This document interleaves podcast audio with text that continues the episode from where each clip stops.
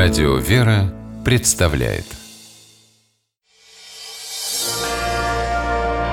Прогулки по Москве О видимом и сокровенном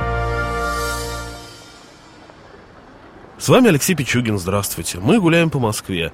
И по нашему чудесному городу мы гуляем в компании э, Михаила Хрущева, историка, москвоведа, преподавателя истории. Здравствуй, Михаил. Здравствуй, Алексей. Отправляемся мы в Симонов монастырь. Для того, чтобы туда попасть, в эту, ну, одну из древнейших московских обителей, от которой, к сожалению, сейчас осталось не так много, а, мы должны выйти из метро Автозаводская по указателю выход к улице Мастеркова, к улице Ленинская Слобода. А, мы поднимаемся на поверхность и уже сразу видим башни монастыря, вернее, одну башню, к которой мы и идем прямо по улице Мастеркова, никуда не сворачивая, и в итоге оказываемся у ее подножья. Для начала я позволю себе заимствовать у господина Карамзина его описание Симонова монастыря. Он пишет в своем произведении «Бедная Лиза», что всего приятнее для меня то место, на котором возвышаются мрачные готические башни Симонова монастыря – Стоя на сей горе, видишь на правой стороне почти всю Москву, сию ужасную громаду домов и церквей, которая представляется глазам в образе величественного амфитеатра, великолепная картина, когда на золотых куполах светит солнце, когда вечерние лучи пылают на бесчисленных крестах к небу возносящихся. Теперь мы видим совсем другую картину. Ну, мрачная готическая башня Утро индустриальной Москвы я бы ее назвал. Да, согласен.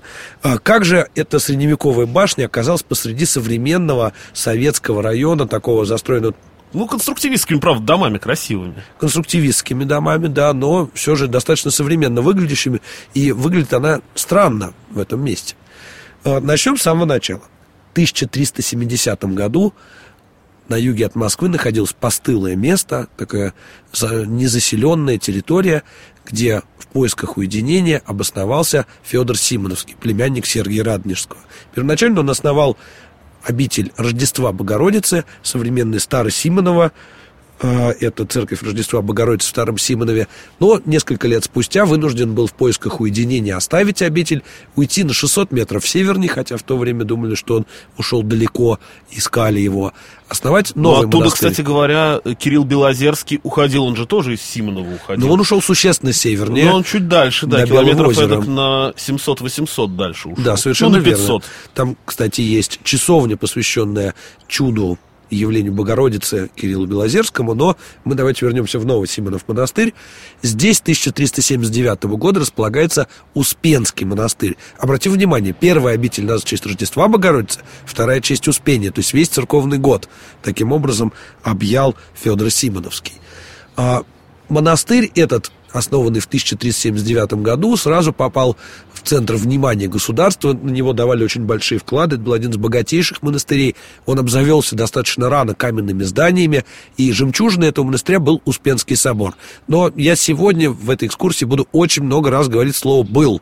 Был, был, был, были, потому что большая часть Симонова монастыря, к сожалению, снесена. Существует только на изображениях, а на месте всей северной части монастыря, на месте Успенского собора, на месте великолепной колокольни Карла Тона, на месте церкви Иоанна Патриарха Цареградского, на месте церкви Александра Свирского, келейных корпусов, Никольской церкви.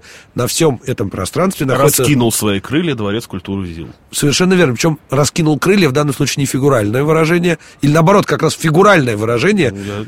Потому... Лишь я, как бы, я, я знаю, о чем я говорю. Ну да, потому что каждый, кто подымался мысленно над Москвой, видел, что здание Дворца культуры ЗИЛ построено в форме самолета. Надо сказать, что, судя по всему, братья Веснины, которые устроили, так не думали, но давайте все-таки вернемся в XIV век. Так вот, с XIV века монастырь строится, развивается, здесь появляется каменный Успенский собор. Дата его основания нам неизвестна, но историки считали, что его построили во второй половине XV века. Рядом с Успенским собором располагалось большое кладбище монастырское, на котором нашли свое упокоение многие знаменитые люди исторические, и писатели, и художники, и исторические деятели, представители московского дворянства, купечества. Ну, об этом подробнее можно прочитать, наверное, у Солоухина в письмах из Русского музея. Там все подробно рассказано. Э, про сам монастырь несколько слов. Монастырь находится с южной стороны Москвы, находился. И его крепость имела стратегическое значение, как монастыря стороже, поэтому достаточно рано появились каменные стены и башни. В современности сохранил всего три башни. Мы можем видеть от башни Солевой, у которой мы стоим, собственно, башня Солевая, дальше башня Кузнечная, и самая большая и высокая башня из сохранившихся башня Дула. Башне Дула находились хранилища хлеба, в Кузнечной находилась кузнечная мастерская, что из названия следует, а башня солевая, она служила складом соли, поскольку монастырь производил большое количество соли на своих солеварницах в районе Сольвычегодска. И собственно, стратегический запас хранился в башне. Интересно, что в советское время в этой башне рабочие местной значковой фабрики удочковой держали кроликов. То есть, видите, хозяйственные традиции продолжаются. Это ты помнишь сам.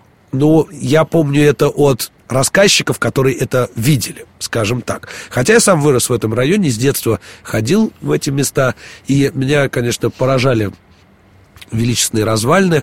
Сейчас на территории монастыря действует Тихвинская церковь, а, подворье патриаршее для слабослышащих. Единственное место в Москве, где можно увидеть службу сурдоперевода. Уже не единственное, кстати, еще в одном месте появилось, но в Симоновом монастыре служит единственный неслышащий священник. Да, монастырь очень интересный. А, в нем сохранилось, наверное, одно из самых высоких гражданских зданий 17 век это сушила или солодежня. И старейшее в Москве э, не церковное строение. Да, по некоторым сведениям, старая трапезная Симонова монастыря построена в 1485 году. Во всяком случае, так считали в начале 20 века. Опровержения пока не видел. Э, одностолпная палата, очень красивая. Если вам посчастливится оказаться на территории монастыря и в этой палате, обратите внимание на то, что там действительно на большое помещение всего один столб. Как в грановитой палате для конца 15 века, это просто революционное инженерное решение. Ну и обратите внимание на то, что старейшее гражданское здание в Москве просто заброшено и практически... Позвольте, там крышу недавно поменяли, здание все-таки, может быть, не имеет такого вида, который бы хотелось но оно хотя бы не разваливается, и то спасибо. Реставрация там проходила недавно. Я, кстати, помню, когда она еще разваливалась. Это да. А, также следует упомянуть, что в этом монастыре долгое время прожил, например, Максим Грек, почитаемый православной церкви, он здесь находился в ссылке. Отсюда пришли многие митрополиты и патриархи. Вот патриарх Ермоген, например, святой, некоторое время жил в Симоновом монастыре, служил. И в этом монастыре жил долгое время Семен Бекбулатович, русский царь, который некоторое время заменял Ивана Грозного на московском престоле, но никакие культурные или исторические особенности этого места, к сожалению, не спасли его от сноса, когда в 1930 году большая часть построек была снесена с целью построить дворец культуры, и осталась только небольшая часть от монастыря, которая влачит достаточно жалкое, правда, существование, но можно зато посмотреть, посетить это место и поклониться нашей истории, нашим святым. И... Ну, людям, которые там до сих пор похоронены, несмотря на то, что э, кладбище Семенного монастыря как такового на поверхности не существует. Да, оно большей частью снесено. Ну и очень интересная история все-таки э, раннесоветского монастыря, когда там э, находился... А что там находилось, Миш? А в 20-е годы на территории монастыря был сделан музей. Сейчас мы смотрим на музей на месте в церквях как на что-то ужасное, но в 20-е годы был единственный способ сохранить здание и сохранить ансамбль, сохранить иконостасы, украшения и так далее. Здесь музей э, существовал с 22 по 29 год, им руководил... Всего 7 лет. Э, да, им руководил Василий Троицкий, э, краевед, историк, специалист по ювелирным украшениям и человек, который подозревался в советской, советской властью в ограблении Иверской часовни. Э, Иверской так, часовни, той самой, которая Воскресенским воротам примыкала. Да, в 22 году его арестовали по обвинению в ограблении этой часовни, знаменитый грабеж, когда украли, собственно, Иверскую, Иверскую икону. Но его отпустили, обвинили всего лишь в сборе кружечных денег на патриарха Тихона. Причем патриарх Тихона было в кавычках, потому что для 22 года в Советском Союзе патриарх Тихон не был желательной фигурой. Но несмотря даже на такой послужной список, Василий Троицкий руководил музеем, он разрешил верующим проводить службы в одном из храмов, потому что у него не было даже денег на то, чтобы оплачивать работу сторожей. Он один там работал. Он был единственным сотрудником. Некоторое время был единственным сотрудником, некоторое время ему удавалось найти как, кого-нибудь еще. И он все, собственно, делал. Он и проводил ремонты, и собирал деньги с жильцов, и поддерживал как-то в живом состоянии библиотеку э, монастыря, и, собственно, пытался в музее организовывать экспозиции, но никакие его старания не сохранили монастырь, к сожалению. Его снесли, и, собственно, на большей части его территории теперь дворец культуры ЗИЛ. Постройка братьев Весняных, и, надо сказать, проект, последний московский проект в стиле конструктивизм. А как же? Дело в том, что как раз на момент строительства монастыря вот этого Дворца культуры, стиль конструктивизма уступает так называемому сталинскому ампиру. Ну, сталинский ампир, мне казалось, чуть позже появился. Нет, как раз 30-й год, это, Нет, ну, пускай это заказ снесли в 30-м, но ага. ДК строили с 33 по 37 А, тогда да, это И несмотря расцвет. на то, что прошла смена формаций архитектурных, им удалось отстоять проект в старом виде. Дело в том, что если в 19, начале 19 века это была дачная окраина Москвы, район Симонова монастыря, здесь были деревенские домики, где жили отставные военные, которым не по карману было жить в Москве. Здесь сюда привозили туберкулезных больных дышать чистым воздухом, то к концу 19 века здесь образовался, так современным языком скажем, промышленный кластер. Были построены две железнодорожные ветки, одна станция Лизина, другая станция Симонова, а, и в около этих веток железнодорожных появились многочисленные заводы, склады, и вот на набережной Москвы-реки можно видеть огромные металлические круглые постройки, это склады Нобеля нефтяные, которые действовали и в советское время, и были важной частью нефтяной, так скажем, отрасли московской. Ну и до сих пор сохранились, по крайней мере, сами здания. Постройки знаю, сохранились до сих пор. И именно, кстати, из-за этих построек Симоновская набережная это единственная, которая не выходит на берег Москвы-реки. Вы когда едете, едете по Симоновской набережной, она раз а, уходит от берега, уходит, да. да вот именно из-за того, что туда уходит железная дорога, и те, кто ездит по Симоновскому валу и переезжают через железнодорожный переезд, наверное, не раз спрашивали, что это такое. Как раз дорога к станции Симонова. Ну и там же еще стадион Торпеды, нынешний стадион имени Эдуарда Стрельцова, который вроде бы доживает свои последние дни. А, по другой информации, скорее всего, его реконструируют в какую-то более современную арену. Но, тем не менее, пока еще можно посмотреть на исторический стадион «Торпеда».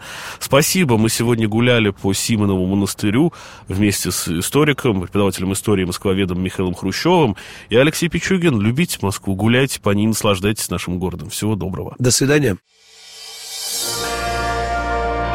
Прогулки по Москве. О видимом и сокровенном.